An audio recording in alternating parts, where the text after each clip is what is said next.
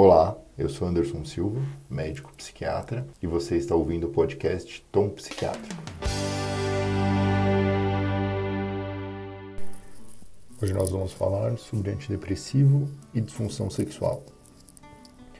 Transtorno depressivo maior, ou depressão como comumente conhecido, é uma doença que geralmente necessita do uso de antidepressivos no seu tratamento não só antidepressivos, a gente pode usar psicoterapia, atividade física, tentar melhorar a alimentação, mas na maioria das vezes para casos moderados e graves não existe a possibilidade de não ser feito um tratamento medicamentoso.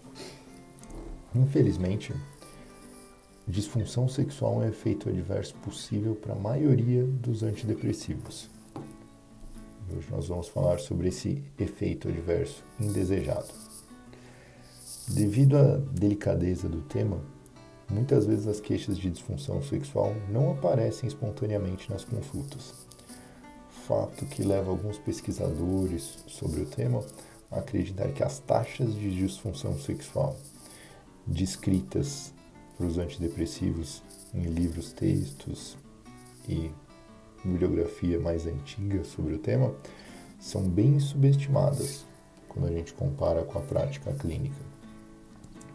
E esse é um tema que deveria ser rotineiramente abordado nas consultas, uma vez que a disfunção sexual é um determinante de tolerabilidade, podendo levar a desconfortos tanto para os pacientes e ou para o companheiro, o que pode levar a altas taxas de abandono do tratamento. Por muitos anos, a paroxetina foi associada às piores taxas de disfunção sexual tanto é que ela é uma boa opção para tratar a ejaculação precoce em baixas doses. Porém, quando a gente vai checar a literatura sobre o tema, nós vemos alguns dados interessantes. A Serete, em 2009, fez uma meta-análise sobre o tema, a mais recente que eu consegui encontrar, e ele achou alguns dados interessantes sobre os antidepressivos mais utilizados.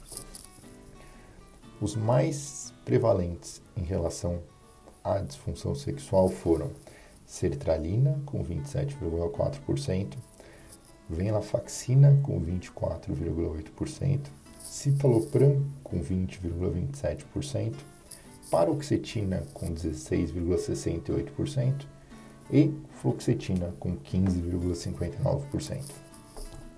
Ou seja, essas porcentagens se referem à porcentagem dos pacientes que estavam fazendo uso dessas medicações que apresentaram disfunção sexual. Nesse mesmo estudo, tiveram alguns antidepressivos que não se diferenciaram do placebo, ou então, o que significa que o paciente tomando ou antidepressivo ou placebo não fez diferença na taxa de disfunção sexual. Esses antidepressivos foram agomelatina, bupropiona e mirtazapina.